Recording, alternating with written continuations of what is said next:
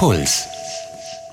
Ja, es ist einfach immer das Gleiche. Es gibt keine Abwechslung, wenn das Highlight des Tages irgendwie einkaufen gehen ist, also Lebensmittel einkaufen gehen ist. So wirklich große Veränderung ist halt gerade nicht so der Fall. Die Lösung. Der Psychologie-Podcast von Puls. Mit Verena Fiebiger und Lena Schiestel.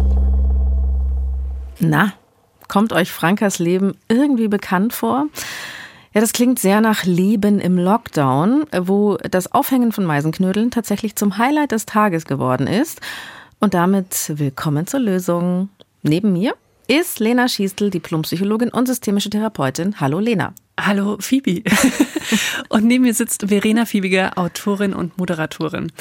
Unsere heutige Folge ist gewissermaßen ein Zeitzeugnis dieses sehr speziellen Lebensgefühls, das sich ja bei einigen von uns durch diese wiederholten langen Lockdown-Zeiten eingestellt hat. Und es ist total schön, dass ihr wieder dabei seid. Wenn du jetzt so mit Job und Kind daheim hockst im Lockdown und du musst jetzt nicht homeschoolen oder so, weil das Kind noch zu klein ist, dann ist es gar nicht so viel anders als sonst, weil du könntest jetzt eh nicht eben auf das krasse Dreitagesfestival gehen. Es wird nicht klappen schon mal so ein gediegenes Konzert oder vielleicht ein Kneipenabend. Bei Franka ist das anders. Sie steht an einem anderen Punkt in ihrem Leben und die möchte nicht mit einem Tässchen Earl Grey und ihrem Strickzeug auf der Couch hocken, sondern die hat 2019 ihr Abi gemacht, war dann ein halbes Jahr im Ausland, worüber sie extrem froh war, weil sie jetzt nämlich gerade noch geschafft, vor Lockdown 1 zurückzukommen. Und jetzt ist Franka 20 Jahre alt und daheim sitzen passt einfach null zu dem, was sie sich für diese Zeit vorgestellt hat in meinem Freundeskreis, wir sind halt schon viel Party machen gegangen und waren irgendwie jedes Wochenende zumindest einmal, meistens eher Freitag und Samstag unterwegs und dann halt am Freitagabend irgendwie alleine zu Hause zu sitzen, das war immer ja sehr trostlos und ja immer, wo man sich denkt, man normalerweise würde man jetzt zuerst bei der Freundin zu Hause sitzen und noch gemeinsam was trinken und dann losziehen und das war eigentlich am Anfang immer das Schwierigste. Kann ich mich auch noch so wahnsinnig gut an diese Zeit erinnern, an dieses Vorglühen, wo man noch so richtig Zeit zum Vorglühen hatte und dann ausgegangen ist. Ja, und genau darüber reden wir auch heute. Also was das eigentlich ist, was wir auch da aktuell so vermissen. Und wir sprechen auch über Freud und Leid des Datens im Lockdown. Ja, und eben dieses dumpfe Gefühl, was sich bei vielen von uns eingestellt hat von Stillstand. Franka ist kurz vor Lockdown 2 in eine andere Stadt gezogen, um mit dem Studium anzufangen. Und der erste Monat hat sie mir erzählt, der lief noch super, weil da durfte man nämlich noch an die Uni. Da hat sie schon ein paar Leute kennengelernt. Ja, und danach war es dann richtig einsam im Studentenwohnheim. Und zwar so einsam, dass sie fast wieder komplett zurück zu ihren Eltern gezogen ist, obwohl sie da ja eigentlich weg wollte. Also nicht im Sinne von, ich wollte jetzt weg von daheim, sondern ich wollte halt einfach was Neues sehen und eine andere Stadt erleben. Und das ist halt jetzt alles ins Wasser gefallen, mehr oder weniger.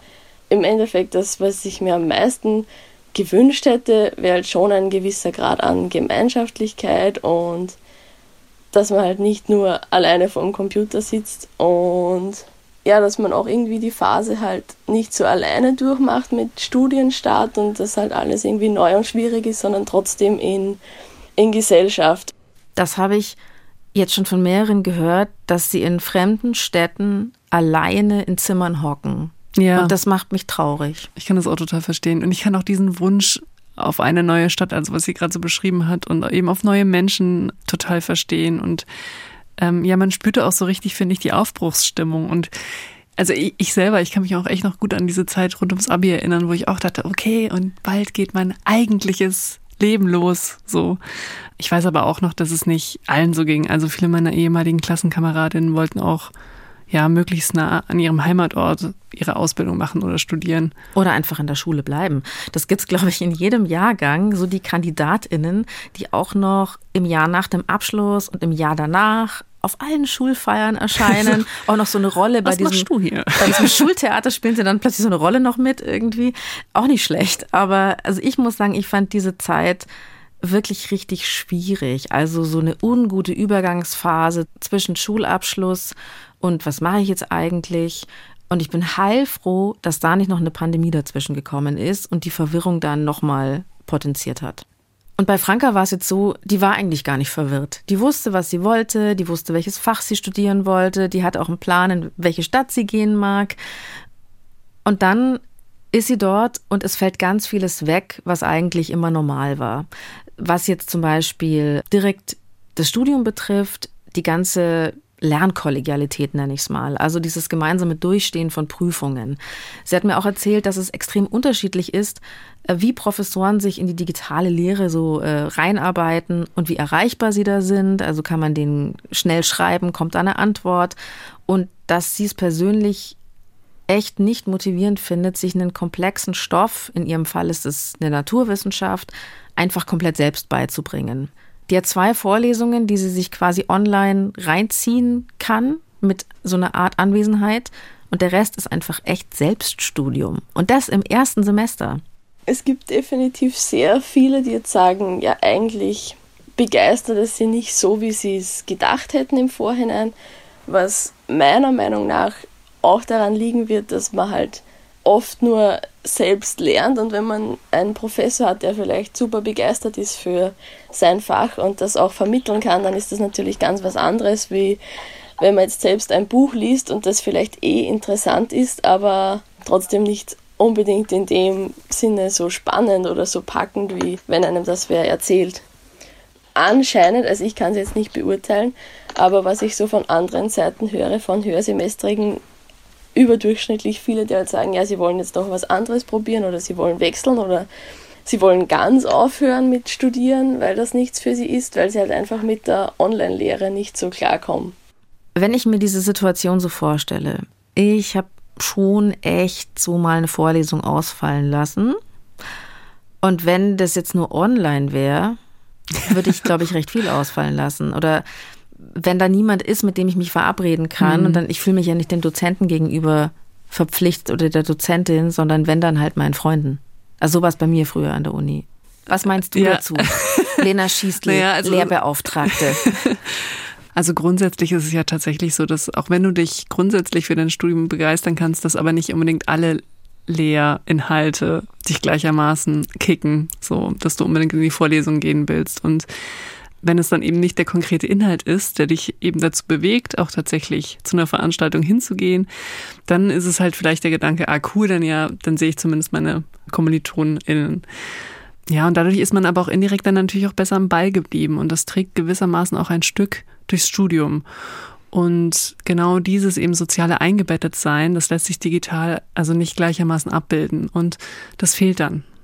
Franka war eigentlich ja schon so auf dem besten Weg in die Selbstständigkeit. Also in eine neue Stadt gehen, wildes Studentenleben und dabei auch noch selbst die Wäsche waschen.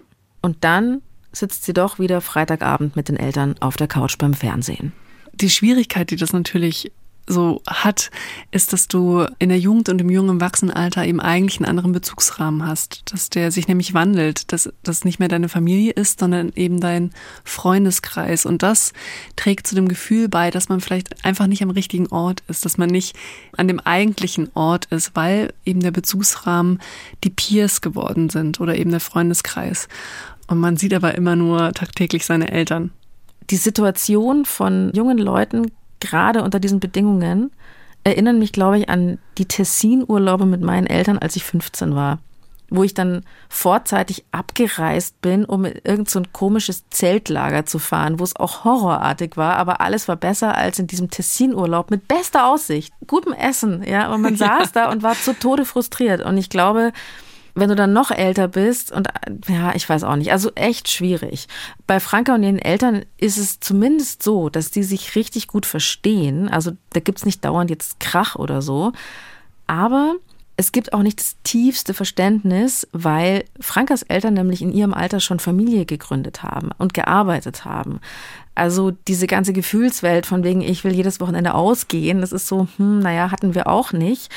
Die einzigen, von denen sich äh, Franka richtig verstanden fühlt, sind ihre vier älteren Brüder. Ja, wie geht's dir jetzt? Es ist Wochenende, sitzt du jetzt allein im Wohnheim, ihr könnt ja nichts machen.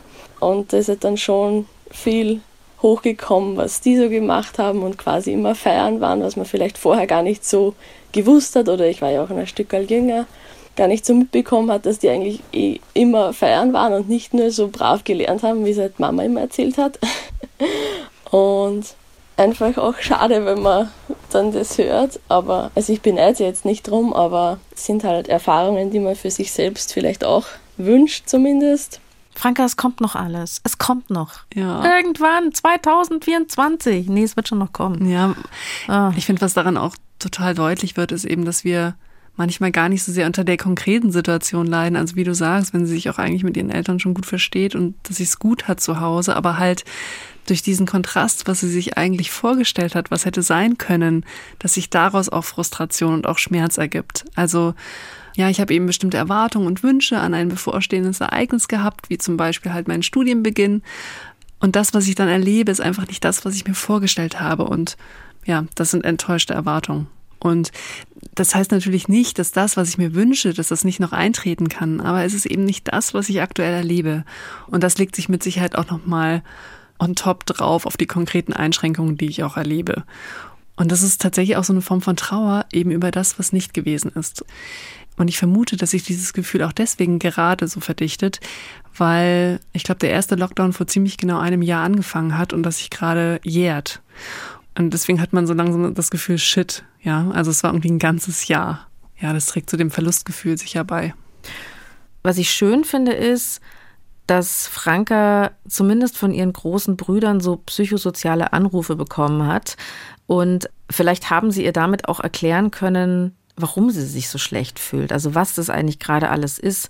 Ein Aspekt, von dem ihre Brüder gesprochen haben und der mich auch an meine eigene Uni- und Ausbildungszeit erinnert hat, dass du, wenn du jede Woche auf einer anderen Party bist, einfach so viele verschiedene Leute kennenlernst, die du auf der Schule in deiner kleinen Klasse nicht hattest. Also der Erfahrungshorizont, der wird natürlich viel größer. Du kommst in Kontakt mit unterschiedlichen Gruppen, mit Personen, Persönlichkeiten, die vielleicht ganz anders sind als du, mit denen du dich nicht unbedingt immer verstehst, aber die halt so deinen Horizont weitermachen.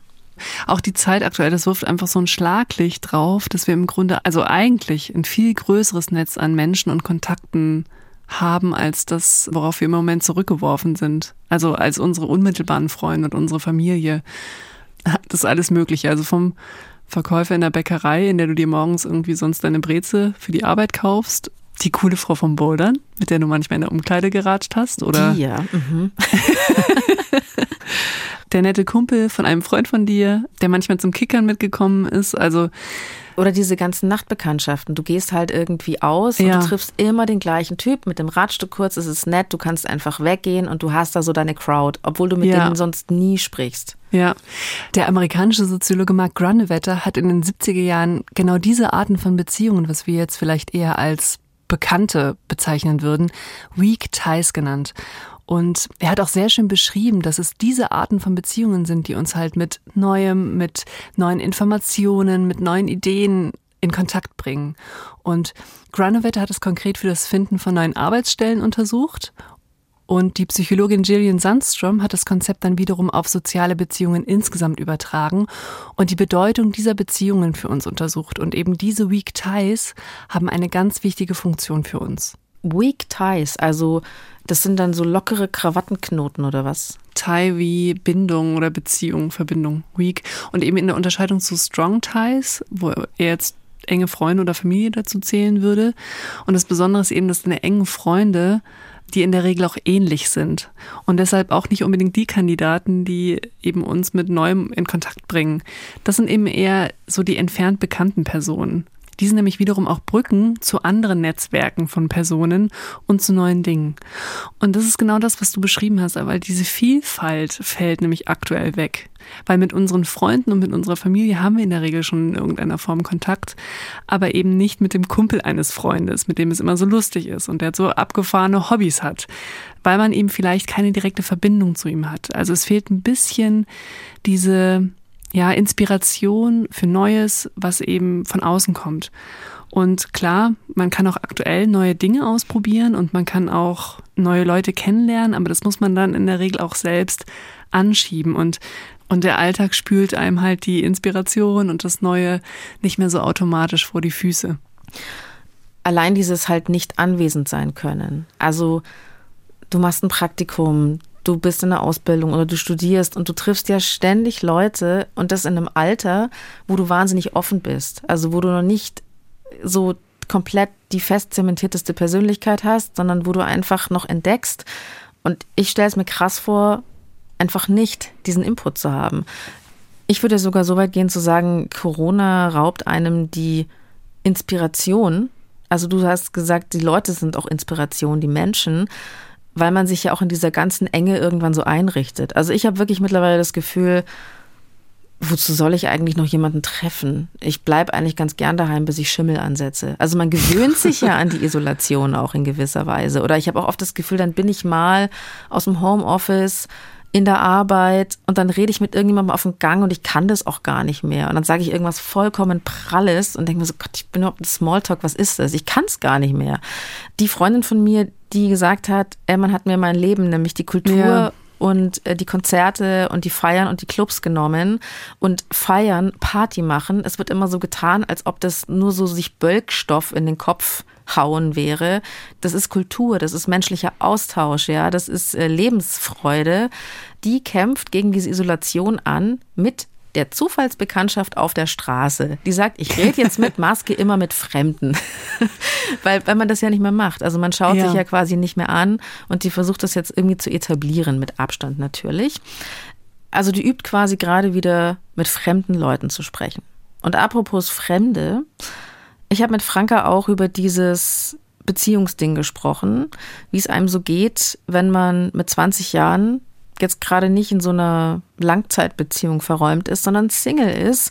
Was macht man denn da eigentlich? Und sie hat gesagt, hey, jemanden kennenlernen, das schließe ich einfach aus, ich verdräng's, dass es das gibt. Ich denke einfach nicht über Liebe, Sex und Zärtlichkeit nach. Online-Dating ist ja schon zu einem gewissen Grad möglich, aber ist halt irgendwie auch komisch, wenn man mit Leuten nur schreibt oder sich vielleicht zum Spazierengehen trifft, aber sich halt nicht in einem anderen ja, Social Setting, sage ich jetzt mal, sieht. Und ich habe da auch oft das Gefühl, ja, also man verliert irgendwie seine besten Jahre in dem Sinne.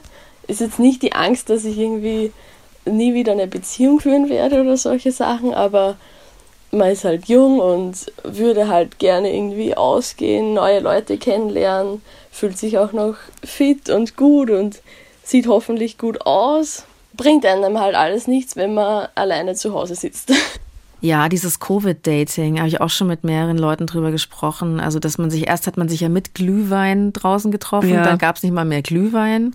Dann musste man sich den in der Thermoskanne mitnehmen oder man sieht sich dann so im Auto, was mich dann schon fast wieder ans US-amerikanische Autokino erinnert. Also, dass man dann so, wenn man ja nicht irgendwo im Café hocken ja, ja. kann, sich ins Auto setzt bei minus 20 Grad. Auch eine Story, an die ich mich erinnern musste eine Freundin hat mir mal vor Jahren erzählt, du, ich habe mich jetzt mit diesem Typ getroffen und der meinte dauernd, sorry, ich habe Schnupfen, ich bin so erkältet heute. Und sie meinte dann so, hey, ist mir völlig egal. Und dann haben sie wild rumgeknutscht. Stell dir das mal heute vor. Undenkbar sowas, wie frei man mal war. Ich habe definitiv auch so panische Nachrichten von Freunden bekommen, wo dann irgendwie kommen ist, oh mein Gott, also auf verschiedenen Levels so, wir haben Händchen gehalten, habe ich jetzt Corona oder wir haben geknutscht, oh mein Gott, habe ich jetzt Corona? Oder auch bis zu, ich habe dort geschlafen, habe ich jetzt Corona? Und es war, ist halt immer so mitgeschwungen, egal was man jetzt gemacht hat oder nicht gemacht hat, aber es ist halt irgendwie immer so eine Angst dabei, kann ich das jetzt machen? Ich besuche übermorgen meine Oma. Kann ich jetzt heute mit irgendwem spazieren gehen und das führt dann vielleicht noch irgendwo anders hin, weil dann könnte ich ja am Samstag meine Oma mit dem und dem anstecken, wenn ich es mir von dem Typen geholt hätte. Stell dir das mal vor, ist voll grausam. Also ich ja. meine, dass man nicht nur sich mit irgendwas ansteckt, in dem ja. Fall Corona beim Knutschen oder Fummeln, sondern auch noch die Oma. Also ja. vollkommen absurd eigentlich, ja. was man sich für Gedanken machen muss. Und dass jetzt allein schon beim Küssen irgendwie so ein Corona-Neon-Schild irgendwie aufflackert und dass es einen sofort so befangen macht eben in dem Moment, wo man ähm, es laufen lassen nur will. An Körper, Körperkontakt denkt. ja, diese Befangenheit, die da, die dadurch kommt, ist natürlich echt wahnsinnig schade. Und diese ganzen Punkte, die Franka angesprochen hat, ich glaube, dass man in bestimmten Lebenssituationen das einfach nicht mehr so auf dem Schirmchen hat. Also entweder du bist ein alter Leut dann bist du in einer anderen Situation. Oder du bist in der Rush-Hour des Lebens. Ich hasse diesen Ausdruck, aber wenn du halt so komplett gestresst bist mit Job und du hast irgendwie Homeschooling-Kinder daheim, dann kommt dir das alles komplett lächerlich vor. Genau von diesen Leuten fühlt sich Franka einfach hart missverstanden ich wohne ja nicht direkt in der Stadt, sondern ein bisschen außerhalb am Dorf und da gibt es ja so viele so klassische Omas, die dann am Fenster sitzen und schauen, okay, wer geht jetzt spazieren und wer darf das eigentlich nicht machen und wer ist in einer Gruppe von mehr Leuten, als jetzt erlaubt sind. Und die prangern das dann natürlich auch an beim Einkaufen gehen das nächste Mal und über die Mama kommt das dann zu mir. Und dann kommen halt so Aussagen wie, ja, und die sind jung und die sind 20 und die können ja jetzt zu Hause bleiben, die haben noch so viel Leben vor sich und ich bin jetzt irgendwie 80 und könnte jeden Moment sterben und muss jetzt auch zu Hause bleiben und das ist halt so furchtbar und so unsere Lebensjahre, die wir jetzt verlieren, sind halt weniger wert als ihre Lebensjahre, die sie jetzt verlieren, also verlieren in Anführungszeichen. Also ich fand auch diese Zeit ganz unangenehm, als bei mir zumindest im Viertel so, so Trambahnschaffner abgeordert wurden, um Leute aufzuschreiben die sich da getroffen ah, okay. haben. Ich selber miterlebt. Also, dass dann so gefragt worden ist, und wohnen sie zusammen und so. Doch, doch. Wir sind ja hier in Bayern. Und in Bayern sind ja im ersten Lockdown auch die Polizeiwägen rumgefahren und haben laut Durchsagen gemacht, dass man zu Hause bleiben soll. Da bin ich auch voll, habe ich die Hände in die Hand genommen, bin gerannt. Dachte mir so, Gott, ich will hier spazieren gehen. Ja. Also schrecklich alles.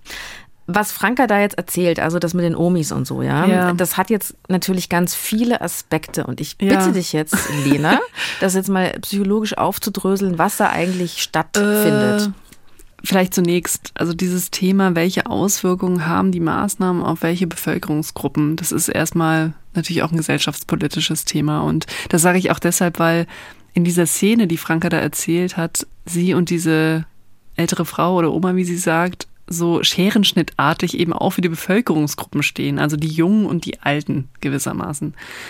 Und eine der Ebenen, aber die mich jetzt als Psychologin dabei beschäftigt und was sicher in irgendeiner Form auch alle von uns kennen, ist ähm, dieser Aspekt so von gegenseitigem Aufrechnen. Wer ist gerade in einer Situation schlimmer dran? Und das ist etwas, was man vielleicht so auch aus Streitgesprächen im Alter kennt. Also man kann schon fast sagen, das ist so eine klassische Pattsituation. Also wenn eine Person formuliert, mir geht es schlecht und die andere Person sagt, nein, mir geht es schlecht. Und das ist auch so ein bisschen das, was eigentlich auch in dieser Szene enthalten ist, was Franka geschildert hat. Also sie erlebt gerade einen echten Verlust und wird dann aber jetzt auch indirekt über ihre Mutter mit Aussagen konfrontiert wie, ja, aber anderen geht es noch viel schlechter. Andere haben einen noch größeren Verlust. Ja, und die haben auch nichts zu essen und du willst Party machen. Das ist doch auch immer so ja. der Klassiker. Äh, und ich, ich will jetzt auch gar nicht behaupten, dass es nicht auch manchmal so eine ja, so einen angemessenen Realitätscheck geben kann oder dass es so ein Realitätscheck sein kann. Aber was ich wichtig finde, ist, dass man weiß, was man tut, wenn man auf eine solche relativierende Art auf eine mir geht es schlecht Aussage reagiert und dass man sich da auch seiner eigenen Motive bewusst ist. Also das erste ist, dass ich, wenn ich so etwas sage, in die Richtung anderen geht es noch viel schlechter, dass ich damit auch mitkommuniziere, dir sollte es gar nicht so schlecht gehen. Ich sage damit auch, dein Gefühl ist nicht legitim in deiner aktuellen Situation. Also es ist nicht richtig, dass du so fühlst. Ja, weil anderen geht es noch viel schlechter und die beschweren sich vielleicht auch nicht. Das könnte man mitdenken als Satz dabei. Und was dann eben zusätzlich eben noch on top kommt, dass ich Schuldgefühle zusätzlich auslösen kann, dazu, dass es jemandem eh schon schlecht geht. Man fühlt sich schlecht und dann fühlt man sich auch noch schuldig, weil man sich eben schlecht fühlt. Woran liegt es, dass Menschen so reagieren? Glauben die das wirklich? Ist es eine Empathielosigkeit oder ist es vielleicht auch einfach dieses, die unangenehmen Gefühle der anderen interessieren mich nicht? Ich glaube, pauschal kann man es nicht sagen. Es kann unterschiedliche Gründe haben. Ich finde es nur wichtig, dahin zu schauen, wenn man bei sich selber so den Impuls bemerkt, ich möchte sowas in dieser Art zu jemandem sagen, der mir gerade gesagt hat, mir geht es nicht gut, dass ich vielleicht kurz inhalte und mich frage, kann es sein, dass ich vielleicht auch einfach nur nicht damit umgehen mag, dass jemand mir gerade gesagt hat, dass es ihm nicht gut geht. Denn also was bei uns Menschen natürlicherweise passiert, wenn jemand uns sagt, eben ihm oder ihr geht es nicht gut, dass wir uns ein Stück als HelferInnen angesprochen fühlen. Und wenn ich zum Beispiel selbst keine Energie habe oder das Gefühl habe, um mich kümmert sich auch niemand, und eine Abkürzung davon ist dann eben zu denken oder eben vielleicht sogar direkt oder indirekt zu sagen, hey, du brauchst gar keine Hilfe. Dann brauche ich nämlich auch selbst diesen vielleicht anstrengenden Impuls nicht zu spüren, dass ich eigentlich helfen sollte. Und damit bin ich vielleicht auch ein Stück wieder aus der Verantwortung raus. Das ist doch auch immer dieses Missverständnis, dass man immer glaubt, man muss da sofort helfen jemandem. Also man muss ja, ja erstmal eigentlich gar nicht unbedingt was tun, sondern einfach erstmal zuhören und das ertragen, was der andere ja. einem da erzählt. Ähm, aber stattdessen neigen wir vielleicht dazu, das dann klein zu reden. Ja, und das ähm, vielleicht eigentlich Schlimme ist vielleicht sogar daran, dass wir oft noch nicht einmal jemanden von außen brauchen, um diese Stimme aber zu hören. Also viele von uns haben eine relativ laute innere Stimme, die einem eh schon zubrüllt, hey, anderen geht es noch viel schlechter, suck it up. Und das kann auch dazu führen, dass ich, obwohl es mir nicht gut geht und auch vielleicht schon, obwohl es mir schon über längere Zeit nicht gut geht, dass ich zum Beispiel keine professionelle Hilfe in Anspruch nehme. Und weil ich eben auch vielleicht mir selber sogar die Legitimation dafür abspreche, dass es mir nicht gut geht. Und das ist ein wichtiger Punkt, den Lena und ich an der Stelle sagen möchten. Wenn es euch nicht gut geht und ihr das Gefühl habt, dass ihr nicht gut alleine herausfindet gerade, sucht euch professionelle Hilfe vielleicht auch therapeutische. Ich habe auch gemerkt, dass sich das bei mir jetzt in diesem vergangenen Jahr sehr gewandelt hat. Also früher hätte ich zum Beispiel gesagt, ich vergleiche mich nicht nach unten im Sinne von, den anderen geht's noch schlechter, reiß dich ein bisschen zusammen oder es richte dich ein bisschen auf, es geht schon.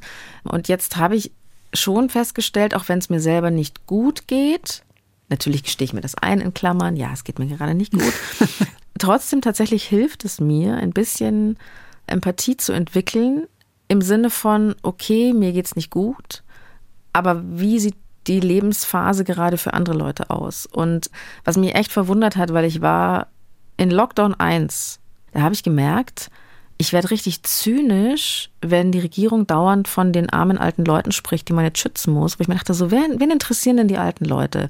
Wer ist denn bislang in die Altersheime gegangen und hat sich um die gekümmert, ja? Warum ist eine Pflegeschlüssel eigentlich so schlecht? Wieso sind die da einsam, ja?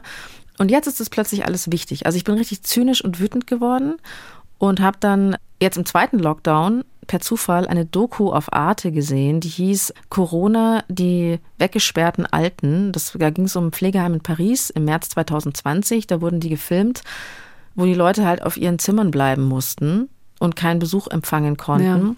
Im Endeffekt war es auch wieder eine Kritik, dass es viel zu wenig Pflegekräfte gibt und dass das natürlich so eine Situation nochmal massiv verstärkt, was wir mhm. ja in allen Bereichen gerade feststellen.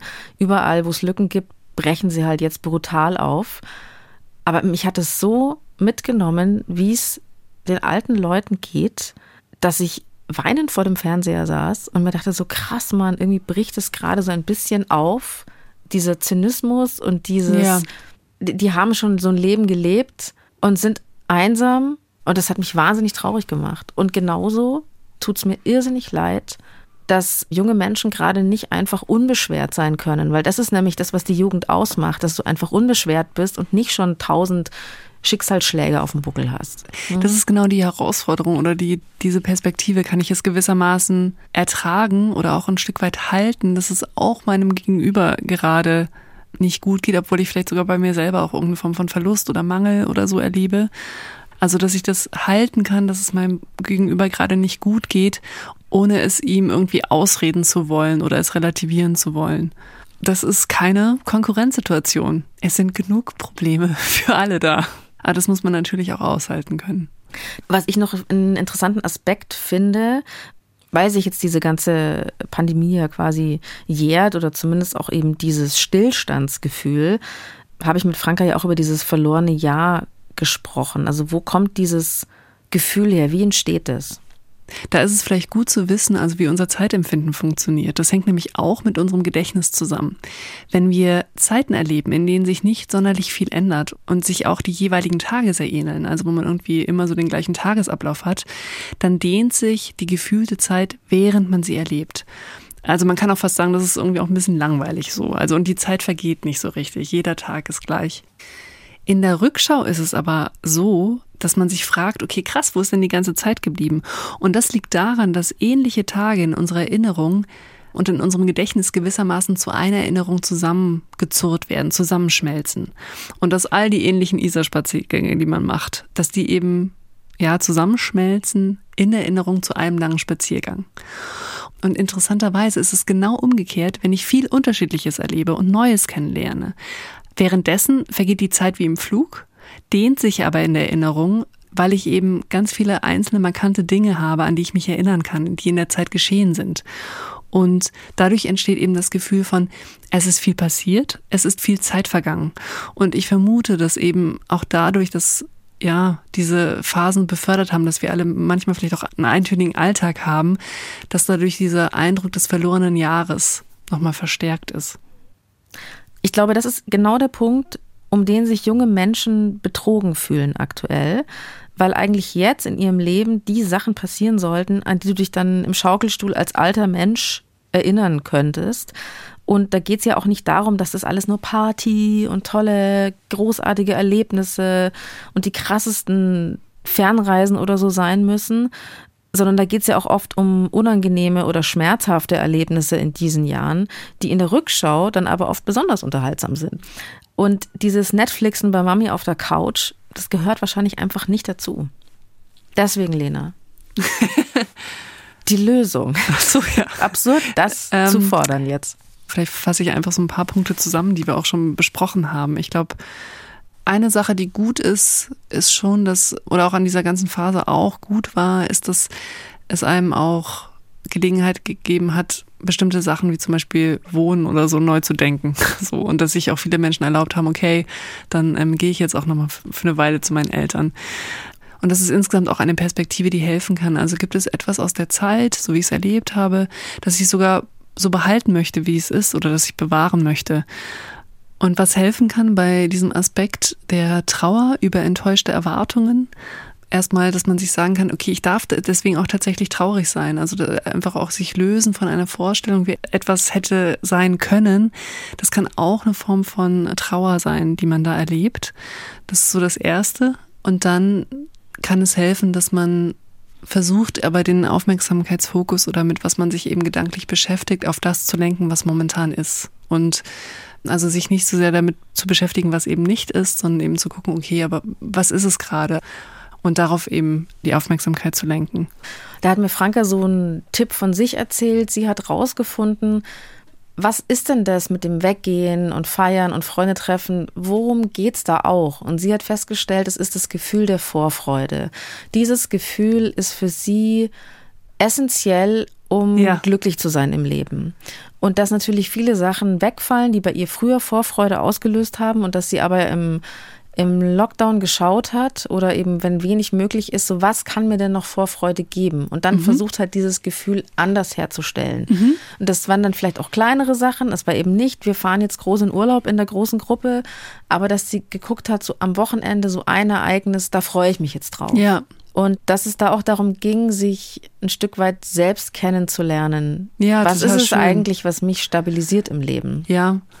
Und was ist es konkret bei mir, was mir fehlt? Ich meine, wir haben auch darüber gesprochen, dass es eben eventuell auch dieses Neue ist, eben was mir fehlt. Also irgendwie dieses ähm, Inspirierende durch meine die Peripherie zum Beispiel an Bekanntschaften, die ich habe. Und dann kann ich natürlich auch überlegen, genau, ist es das, was mir fehlt eventuell? Und kann ich das in irgendeiner Form gerade aufgreifen? Also wie kann ich auch so Neues in mein Leben bringen? Und das kann auch etwas gegen dieses Stillstandsmattigkeitsgefühl tun, was man vielleicht gerade erlebt. Und weil wir vorhin auch so ein bisschen dagegen geredet haben, also gegen dieses Online-Dating, man kann natürlich das auch einfach nutzen, um ja. halt Leute beim Corona-Spaziergang auch viele. Es gibt auch viele lustige Geschichten aus der Zeit, die wir jetzt heute nicht besprochen haben, aber vielleicht an anderer Stelle. vielleicht für dieses Gefühl des verlorenen Jahres, also ähm, weil das ja eben auch mit unserem Zeitempfinden zusammenhängt. Es gibt eine Übung, die ich sehr schön finde, die nenne ich Stimmungskurve. Da malt man sich auf einem großen Blatt Papier unten eine Zeitachse auf und man würde jetzt zum Beispiel auf ein Jahr bezogen all die verschiedenen Monate eintragen des vergangenen Jahres. Und man nimmt nochmal seinen Kalender raus und guckt ganz konkret, was war denn in diesen Monaten los. Und wahrscheinlich wird man dann doch sehen, ah ja, okay, da war der Geburtstag und da hatten wir zumindest ein Online-Treffen oder ah, in dem Monat ist ja doch auch das passiert. Also, dass man noch einmal wirklich Revue passieren lässt, was sich ereignet hat in den verschiedenen Monaten. Und das mm, kann man auch auf dieses Blatt eintragen. Und Stimmungskurve deswegen, ich kann dann auch jeweils eine Einschätzung machen, okay, wie ging es mir denn grob in diesem Monat. Aber gerade dieses Revue passieren lassen, was alles geschehen ist, kann das noch einmal so hochholen, dass ich auch merke, okay, obwohl vieles auch weggefallen ist, ist trotzdem auch viel passiert. Und das kann einem so ein bisschen dieses Jahr auch wieder zurückbringen. Das ist so witzig, weil ich mache das mit dem Telefon immer, also die mit den Fotos quasi. Das ist mein Kalender eigentlich, mein Erlebniskalender. Ja. Und dass ich mir die Fotos anschaue. Und ich habe mir echt gedacht, 2020, 2019, das war eigentlich super Jahre. Ich habe es bloß nicht mitbekommen. ich ja, habe mir voll viel, so. hab mir voll viel gemacht, Mann, aber ja. ich habe es irgendwie nicht gecheckt. Also dieses bewusste nochmal überlegen, okay, was habe ich denn was habe ich denn erlebt? Na gut, manchmal ist es auch einfach nicht so viel, ne? Muss man auch dazu sagen. Hm. Und was man auch noch da hinzufügen kann, wenn man es auch jetzt den Rückblick macht auf das vergangene Jahr, auch so eine Veränderungsperspektive reinzubringen. Okay, in dem Sinne, was habe ich auch gelernt in dieser Zeit? Also was ist auch dazugekommen? Wie habe ich mich entwickelt? Weil auch das einem häufig wegrutscht, so im akuten Erleben. Und aber auch nochmal für alle Fälle an dieser Stelle wenn es mir länger nicht gut geht und ich das Gefühl habe, ich komme da auch nicht gut alleine raus, dann holt euch Hilfe. Vielleicht noch mal so was ganz Praktisches zum Schluss dazu, ähm, hat mir auch Franke erzählt. Einerseits taugt ihr diese Online-Lernsituation gar nicht. Sie hat aber gesagt, ich habe es tatsächlich geschafft, mich selbst zu organisieren. Ich weiß jetzt, wann ich am Tag ein Hoch habe zum Lernen, wann immer so mein Tief ist, dass ja. es da auch gar nichts bringt, irgendwas zu machen.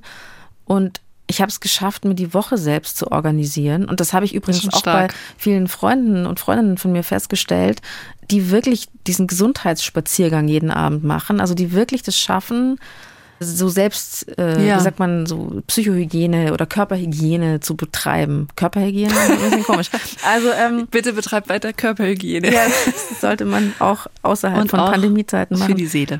Also tatsächlich dieses in einer schwierigen Situation viel über sich selber lernen und was natürlich eigentlich so ein bisschen darwinistisch ist, interessant, was man alles aushält.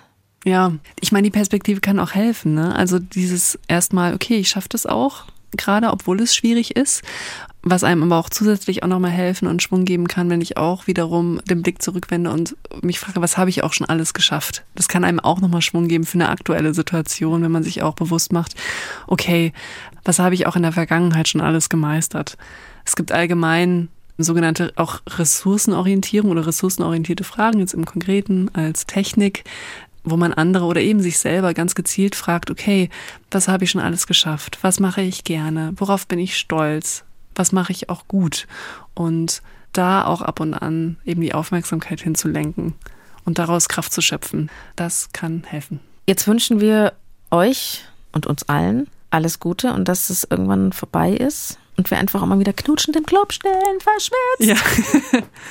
Und vielen Dank, Franka, dass du mit uns gesprochen hast und dass du uns deine Geschichte erzählt hast. Und lieben Dank an euch fürs Zuhören. Die Redaktion hatten Maria Christoph und Alexander Loos. Feedback und Themenvorschläge schreibt ihr bitte an die.loesung.br.de oder ihr schickt uns eine Sprachnachricht an 0151 1218 und 4 mal die 5. Das findet ihr auch in den Shownotes neuerdings. Und wenn es euch gefällt, freuen wir uns, wenn ihr uns ein Abo dalasst und wir freuen uns auch über eine Bewertung bei dem Podcatcher eurer Wahl. Es gibt nicht die Lösung. Jeder strauchelt so gut er kann. Puls